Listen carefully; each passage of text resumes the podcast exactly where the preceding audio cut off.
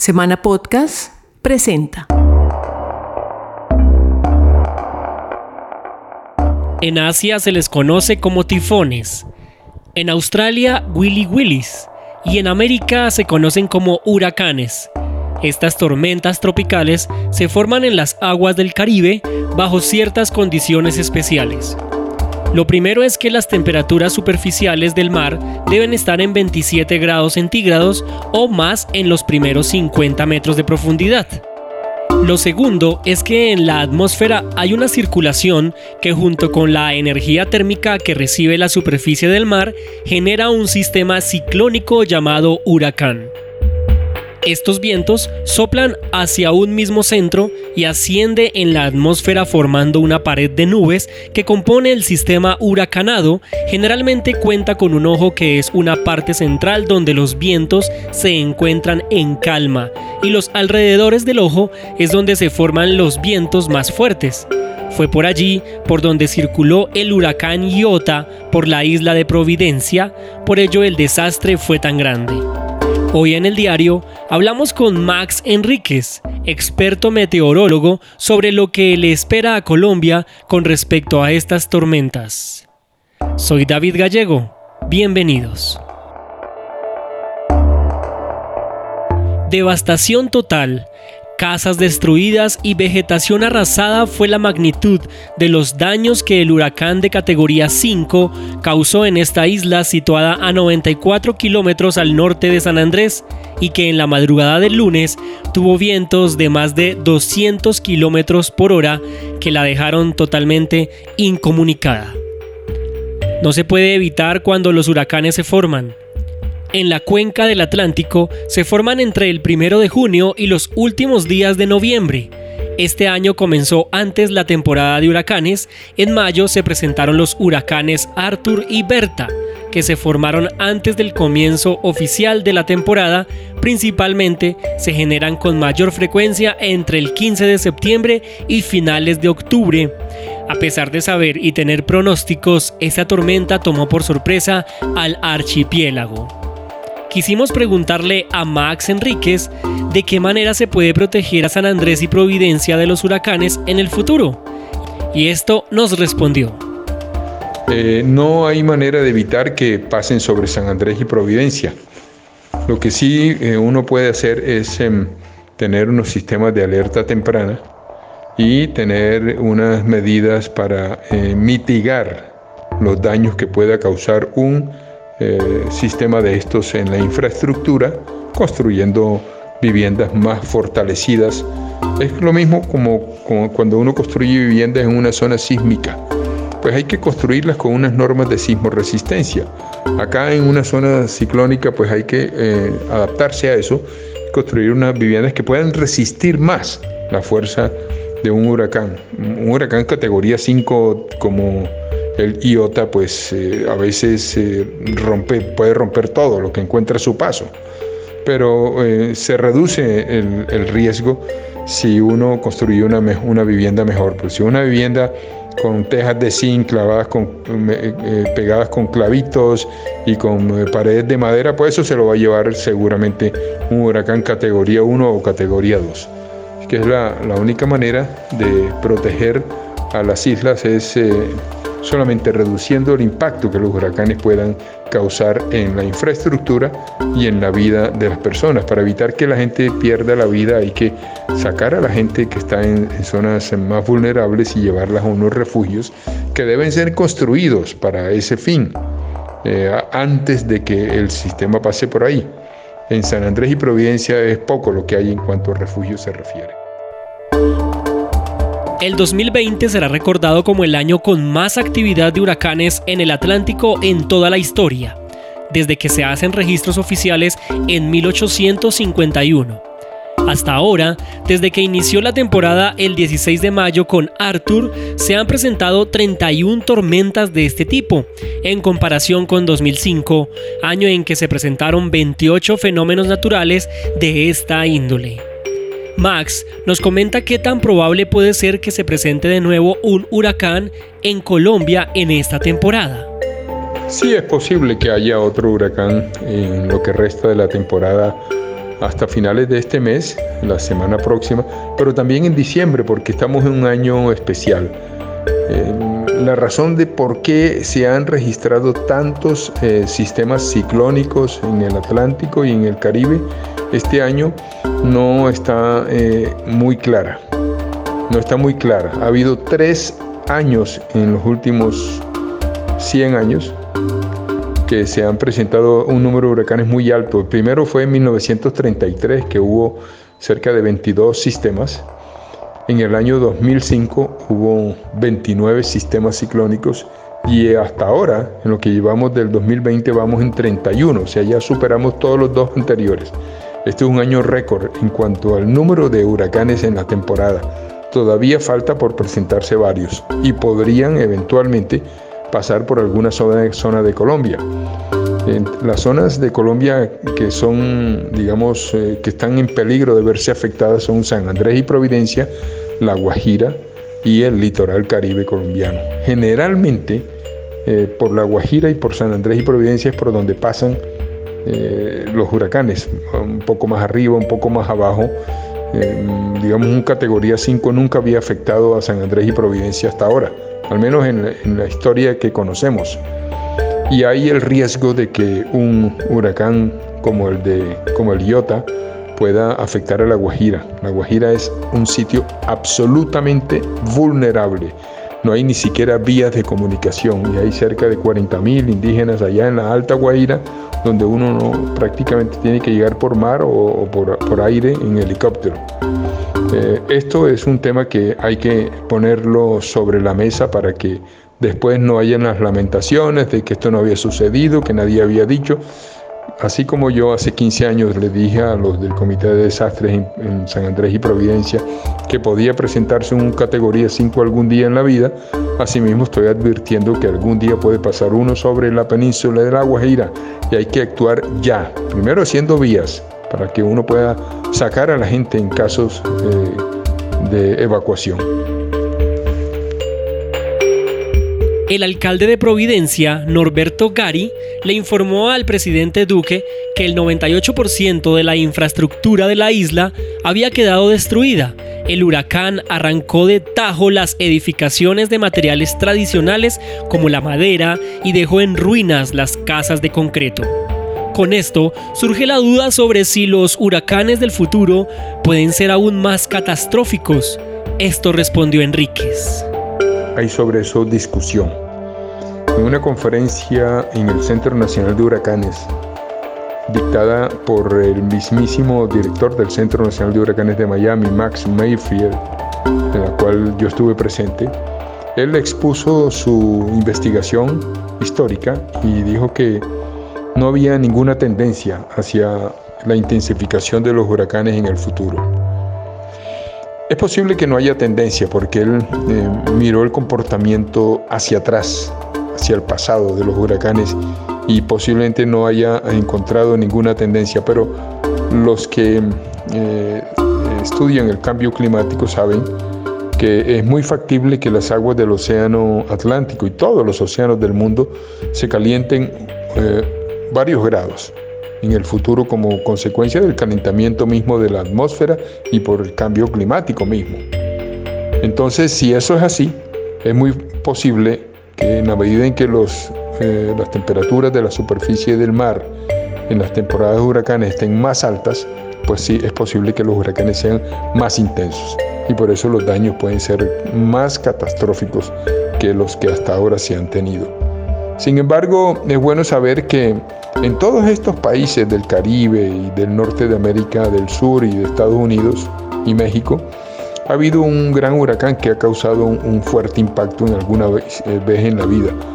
De los, no sé, 200 huracanes que han pasado cerca de New Orleans, solo Katrina causó la gran destrucción que se convirtió en la destrucción más grande o el desastre natural más grande de la historia de Estados Unidos. Eso fue eh, eh, un huracán que pegó en el centro de la ciudad eh, por donde desemboca el río Mississippi y causó unos estragos incalculables. El huracán Iota alcanzó la categoría más alta de huracanes y se convirtió en el primero de esta magnitud en golpear de tal forma al archipiélago. La duda es si anteriormente las islas habían sufrido otra tormenta de este tipo. Claro, San Andrés y Providencia han sido golpeados por huracanes en el pasado. Está el huracán Hattie en 1961 que causó destrucción en Providencia y en San Andrés. Están em, eh, posteriormente el huracán Joan en 1988, que no solamente causó estragos en San Andrés, eh, sino también en, los departamentos del norte del país, de la costa caribe colombiana. Eh, está el huracán César, que pasó en una trayectoria parecida a la del huracán Joan eh, posteriormente está el Bret, una tormenta tropical que causó eh, muertos en Caracas y después siguió, cruzó por la península de La Guajira, eh, cerca de la Sierra Nueva de Santa Marta, destruyó la mitad de los, de los árboles de la zona bananera, salió al mar y continuó su rumbo hacia América Central, pasando también cerca de San Andrés. Todos estos sistemas, incluyendo el Beta, que fue en el 2005, que fue un huracán categoría 1 que afectó a Providencia de manera directa, pero que causó no tantos daños como el Iota de, eh, antes de ayer. El, Beta destruyó eh, eh alrededor de 1.000, 1.500 casas de las 5.000 casas que, hay, eh, que había en Providencia. En cambio, el Iota, categoría 5, destruyó prácticamente todas las, toda la infraestructura de nuestra isla del Caribe han pasado cerca o sobre territorio colombiano cerca de unas 30 eh, tormentas, 30 sistemas ciclónicos, eh, de los cuales la mayoría han sido tormentas tropicales. Por La Guajira la mayoría han sido tormentas tropicales.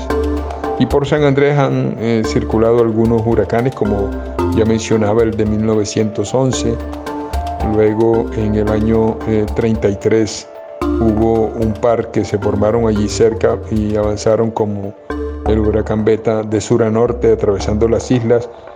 Eh, ha habido eh, alrededor de 30. Es una historia que está eh, escrita, un estudio que yo tengo por allí.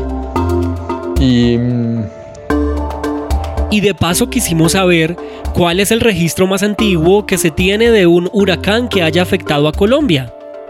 Allí es importante que el registro de estos eh, huracanes eh, lo llevan los países, pero en concreto el Centro Nacional de Huracanes de Miami es un centro de la Organización Meteorológica Mundial, que también es un centro de los Estados Unidos, pero, pero hace parte de la red de monitoreo de huracanes mundial que tiene la Organización Meteorológica Mundial. En cada, en cada zona ciclogenética del mundo hay un centro eh, de estudio de los huracanes. Eh, muchos, muchos huracanes o la mayoría de los huracanes eh, se forman en la parte occidental de la cuenca del Océano Pacífico y atraviesan Filipinas. Filipinas es el país que se ve más afectado por el paso de huracanes. Cerca de 19 al año pasan sobre esas cientos de islas que componen el archipiélago filipino. El cambio climático es el principal responsable de que se hayan duplicado las catástrofes naturales en el mundo en los primeros 20 años de este siglo, según un reciente informe de la Organización de Naciones Unidas. Las lluvias y vientos cada vez son más fuertes, dejando a su paso inundaciones, deslizamientos y daños irreparables para los habitantes de las regiones afectadas. Enríquez nos profundiza más sobre el tema. El cambio climático se está manifestando, entre otras cosas, en el aumento de las temperaturas de los océanos. Y los huracanes se forman sobre los océanos. Necesitan eh, los océanos tener en la superficie, en los primeros 50 metros de profundidad, temperaturas de 27 grados o más. Cuando eso pasa, pues se forma el huracán siempre y cuando encima de, de esa región haya una circulación de tipo ciclónico, que es una circulación que lleva los vientos hacia un mismo centro.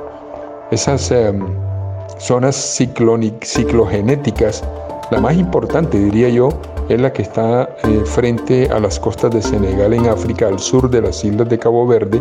Allí se forman la mayoría de los grandes huracanes porque eh, comenzando allí eh, a formarse el sistema, va avanzando sobre las aguas del Atlántico tropical hacia las Antillas del Caribe, entra a las aguas del Mar Caribe y, ya se, se intensifica de una manera tal que impacta o en Haití o en República Dominicana o en Puerto Rico o en las Antillas Menores, en todos, todos los países de la cuenca eh, atlántica y, bueno, de, esta zona, mejor dicho, esta zona de, de ciclones de acá y los del Mar Caribe han sido afectados alguna vez en la vida por huracanes. Todos tienen su historia.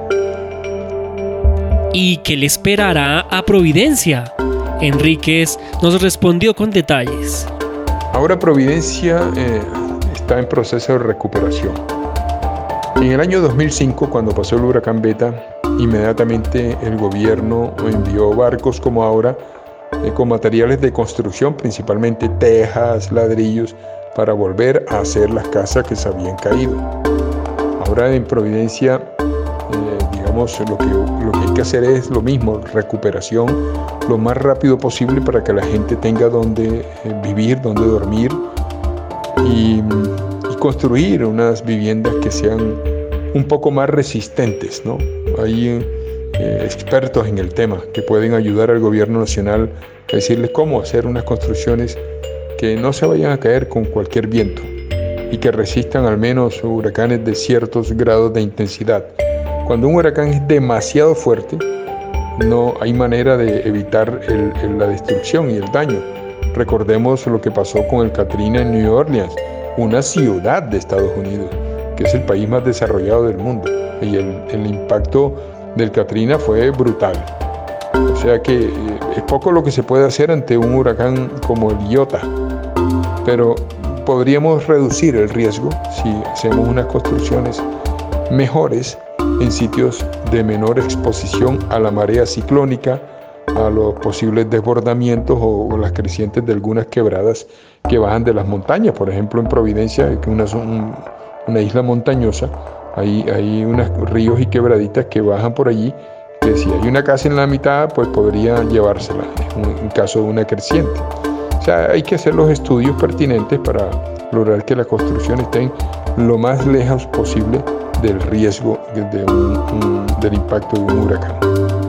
Con la llegada de esta tormenta, no solo se vio afectado el archipiélago, a su vez, el coletazo del huracán causó inundaciones en el 70% de Cartagena y dejó más de 150.000 damnificados en esta ciudad. También 10 municipios de Chocó resultaron damnificados por cuenta de las inundaciones y deslizamientos, así como Antioquia, en donde las fuertes lluvias provocadas por Iota dejaron a más de 10 personas desaparecidas y 3 muertas. Ante esto, es importante saber qué le hace falta a Colombia para estar preparada ante estos fenómenos naturales. Max responde. Bueno, Colombia está realmente bien preparada, diríamoslo así, en términos generales, en cuanto a la, parte institucional. El IDEAM es un instituto que, que, ofrece los pronósticos y las alertas de, de manera certera, adecuada, muy buena. El Sistema Nacional de Prevención, Atención de Desastres actúa. Cuando hay un, desastre, pues van y, hacen la atención al, al desastre lo que hace falta yo diría que sería un poco más de la gestión del riesgo, tener un poco más, eh, como lo dijimos ahora, unos estudios que nos indiquen cuáles son las zonas más vulnerables por el paso de huracanes en San Andrés, Providencia, en La Guajira y tomar medidas. Esas medidas son costosas y hay que tomarlas eh, en plazos largos porque eso, es lo que se llama gestión del riesgo precisamente. Em, por ejemplo, para eh, los indígenas de La Guajira, ellos viven en unas condiciones precarias. Los huracanes que pasan por ahí no los han afectado tanto, pero algún día un huracán categoría 5 se monta por allí y, vamos a tener no solamente destrucción material enorme, sino posiblemente un alto número de personas muertas. Por eso hay que construir una vía para que, que llegue hasta allá, donde están las poblaciones, arriba en Punta Gallinas, en Puerto López, un, poco esas poblaciones que están allá aisladas completamente del resto de Colombia. Hay que llegarles allá. Y en San Andrés, pues eh, San Andrés tiene unas complejidades enormes. Eh, allí hay que hacer unos estudios muy profundos para lograr reducir el riesgo. Hay mucha gente en San Andrés, no deberían vivir tantos pero hay cerca de 80, 90 mil personas en la isla de San Andrés y entre 5 y 10 mil en Providencia. Y eso, eh, bueno, Providencia aguanta, pero San Andrés ya no resiste más gente. Y las condiciones en que están algunos barrios son lamentables, se inundan y pueden verse impactados el día que un gran huracán pase por allí. Este huracán Iota afectó a San Andrés, pero de manera tangencial porque el, centro del sistema no pasó sobre San Andrés, pasó sobre Providencia. San Andrés, San Andrés estaba en la parte limítrofe de la zona de mayor impacto, pero así, eh, digamos, eh, fue eh, menos afectada que Providencia en todos los casos.